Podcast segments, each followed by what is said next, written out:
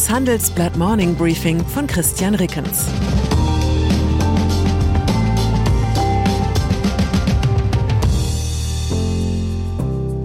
Guten Morgen allerseits. Heute ist Montag, der 9. Januar, und das sind unsere Themen. Schock in Brasilia. Bolsonaro-Anhänger stürmen Regierungsviertel. Nervosität in Berlin. Ampelparteien auf Sinnsuche. Klartext aus Peking. Botschafter kritisiert deutsche China-Strategie. Brasilien. Beunruhigende Bilder erreichen uns aus Brasilien. Anhänger des ehemaligen Präsidenten Jair Bolsonaro haben in der Hauptstadt Brasilia das Parlamentsgebäude, den obersten Gerichtshof und den Regierungssitz Palacio do Planalto gestürmt. Die Zahl der Angreifer wurde auf etwa 3000 geschätzt. Die Polizei setzte Pfefferspray und Blendgranaten ein konnte die Unterstützer des abgewählten rechtsgerichteten Ex-Staatschefs zunächst aber nicht aufhalten. Später brachte die Polizei das Regierungsviertel wieder unter Kontrolle. Bolsonaros Nachfolger Luis Inácio Lula da Silva war zum Zeitpunkt der Attacke nicht in der Hauptstadt. Alle Vandalen würden gefunden und bestraft, sagte der linksgerichtete Präsident später am Abend. Wir werden auch herausfinden, wer sie finanziert hat, so Lula. Per Dekret ordnete der Präsident an, dass die Bundesregierung die Verantwortung für die öffentliche Sicherheit in Brasilia übernimmt. Bolsonaro hatte seine Wahlniederlage gegen Lula nie ausdrücklich anerkannt, allerdings verurteilte er am Abend die Stürmung des Regierungsviertels.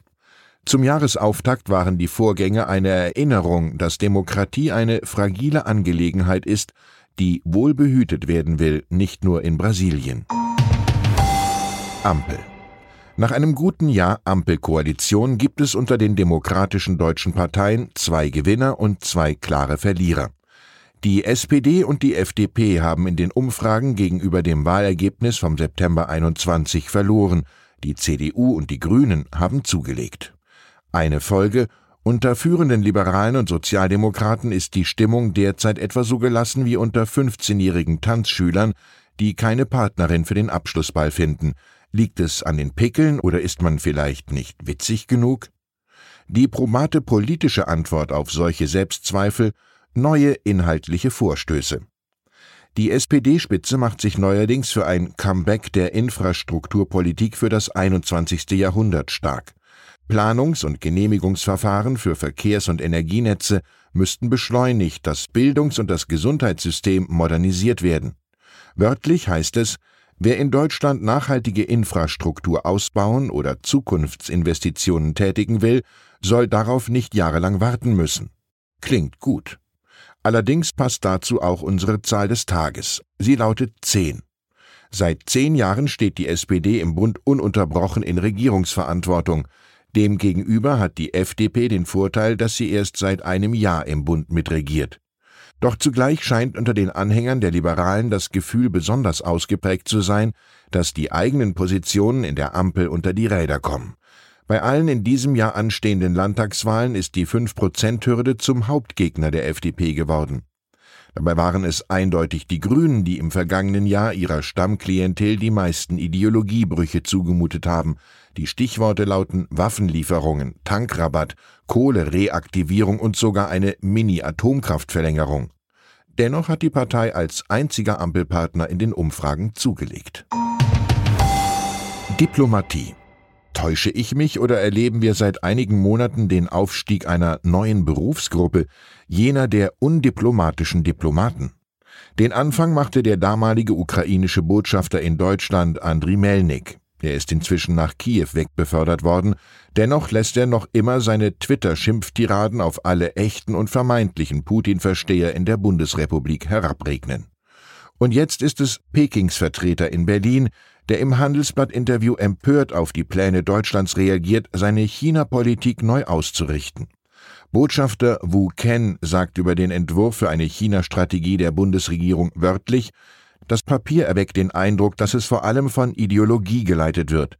Dies riecht für mich verdächtig nach einer Mentalität des Kalten Krieges. Der bisher bekannt gewordene Entwurf unter Federführung von Bundesaußenministerin Annalena Baerbock plädiert für eine härtere Gangart gegenüber Peking und für mehr wirtschaftliche Unabhängigkeit von China. Wu äußerte den Verdacht, dass die deutsche Regierung ihre Unabhängigkeit einbüße und stattdessen in Sachen China-Politik ganz den USA folge. Und die USA zielten bekanntlich auf eine Unterdrückung und Eindämmung Chinas.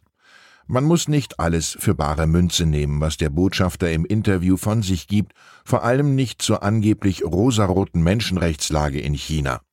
Aber in einem Punkt sollte er uns zum Nachdenken bringen. Bisher war es die deutsche Raison d'être, mit jedem Regime Geschäfte zu machen und zugleich der Welt Lehrstunden über die Unveräußerlichkeit von Menschenrechten zu halten. Beide Seiten gehen aber zunehmend schwer zusammen.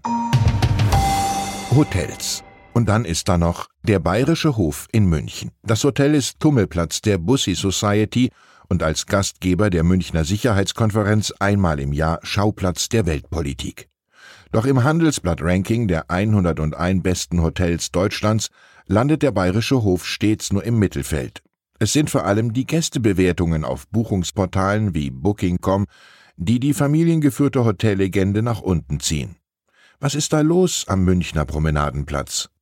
Um diese Frage zu überprüfen, hat unser Hoteltester Carsten Rath für eine penible Sonderinspektion im Bayerischen Hof eingecheckt.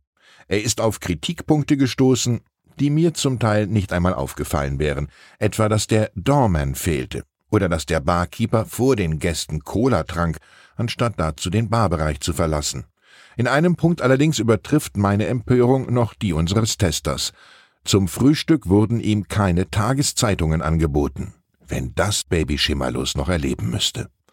Ob im Hotel oder daheim, ich wünsche Ihnen einen Tag, der mit einem wunderbaren Frühstück startet, inklusive Handelsblatt.